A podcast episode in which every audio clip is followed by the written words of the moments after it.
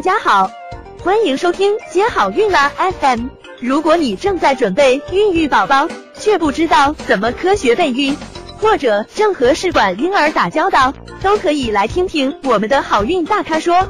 大咖说什么？说说怎么轻松接好运。那么乙肝是我们国家的一个多发性疾病，我们国家是乙肝大国。嗯，乙肝病毒携带者呢有一点四亿人，那慢性乙肝病人呢有三千万。我们生育期的女性乙肝的感染率呢达到了百分之八。那这部分女性，如果说她在生育宝宝的时候有把这个慢性的乙肝病毒传染给宝宝的话，那么这个宝宝往往成为慢性的乙肝病毒携带者。那他们之中呢，绝大部分呢会发展成慢性肝炎，甚至肝硬化和肝癌。所以呢，我们要进行积极的预防。那么接下来呢，就开展今天的内容。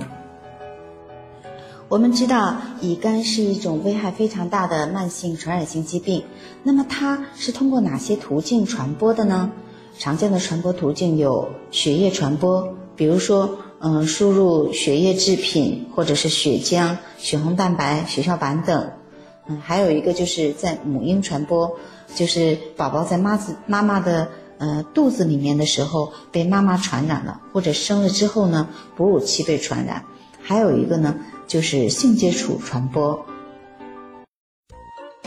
想了解更多备孕和试管的内容，可以在微信公众号搜索“接好运”，关注我们，接好运，让怀孕更容易。